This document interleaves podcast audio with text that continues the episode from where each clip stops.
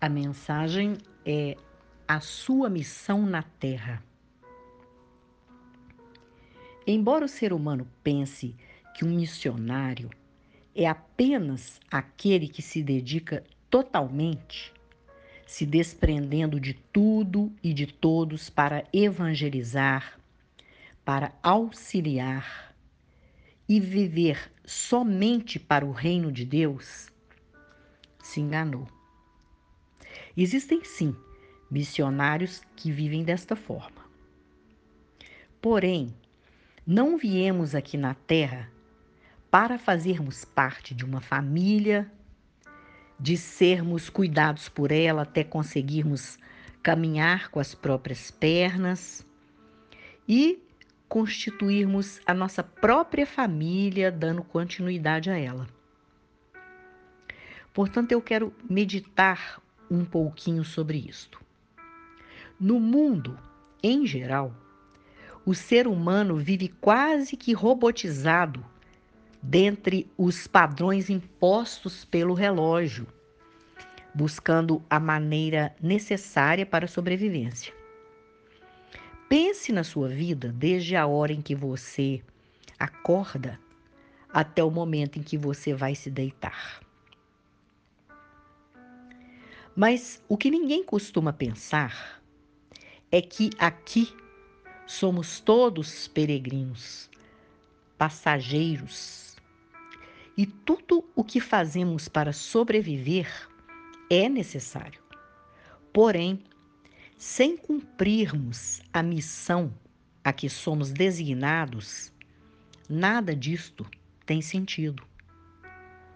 Posso ser bem-sucedida financeira e profissionalmente, mas se a luz do Espírito Santo estiver apagada em meu coração, não terei nada para dar aos outros.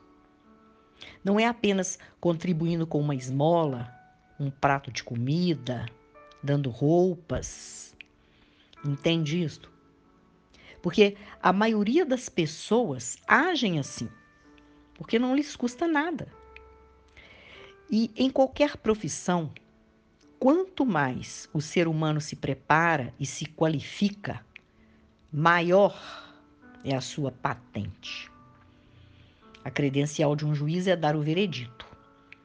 A de um médico é dar o diagnóstico. A de um professor, a aprovação ou a reprovação. E por aí vai. Mas, como bom soldado de Cristo, também eu preciso me apresentar ao mundo em qualquer lugar a minha credencial. Jesus veio para destruir as obras do diabo, que tem o objetivo de destruir as almas. E observe como ele já tem feito isto. O que precisamos fazer então para cumprirmos a nossa missão? Em 2 Coríntios, no capítulo 5 e no capítulo 6, leia depois com atenção todos esses dois capítulos. Eu quero destacar aqui o versículo 7. Visto que andamos por fé e não pelo que vemos. Por quê? Porque se andarmos pelo que vemos, perderemos a segurança que o Espírito Santo nos dá. Para crer, eu preciso ler, ouvir a palavra de Deus, orar, adorar, ter crescimento espiritual diariamente. É comunhão, é relacionamento. Desta forma, onde estivermos, estaremos prontos para desempenharmos e cumprirmos a nossa missão. Deus irá falar conosco de várias formas. Em sonhos, através de alguém enviado, enfim, nós conseguimos perceber que estaremos sendo um canal de bênçãos, um instrumento do Pai levando cura interior, para as pessoas que não conhecem, libertação e mostrando o principal, o caminho da salvação. Pense: será que se eu for chamado hoje, estarei pronto? Terei cumprido a minha missão aqui na Terra? E eu sei que muitas pessoas pensam que esta missão é só para quem é evoluído no espírito. Mas não é isso que Jesus nos ensinou. Em 2 Coríntios, no capítulo 5, no versículo 15, ele diz que ele morreu por todos, para que os que vivem não vivam mais para si mesmos, mas para aquele que por eles ele morreu e ressuscitou. E no versículo 17 diz: E assim, se alguém está em Cristo, é nova criatura. As coisas antigas já passaram, eis que se fizeram novas. Ou seja, Deus estava em Cristo reconciliando consigo o mundo, não impondo aos homens a sua transgressão. Isso está lá também no versículo 19. Que coisa linda! Saber que a nossa missão é ter esta consciência e conscientizar as pessoas disso. E quanto mais oportunidade eu der ao Espírito Santo para agir em mim e através de mim, com maior vigor, alegria e desprendimento, eu viverei. E o Espírito Santo é que nos dá poder, coragem e autoridade para que a missão seja realizada.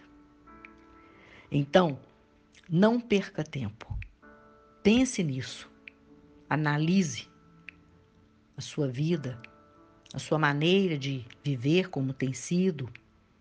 Disponha-se a cumprir a missão que Deus lhe designou. Amém?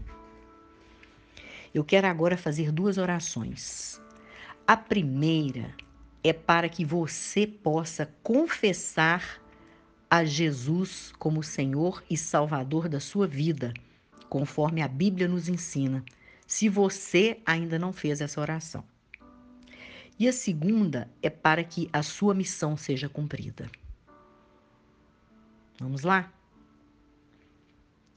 Pai, obrigado pela minha vida, e por ter enviado Jesus Cristo para morrer pelos meus pecados. Perdoa-me e eu o confesso e o recebo como meu Senhor e meu Salvador. Agora também lhe peço que a minha missão se cumpra aqui na terra, não da forma que eu tenho feito, mas daquela que o Senhor tem para mim. Abra o meu coração.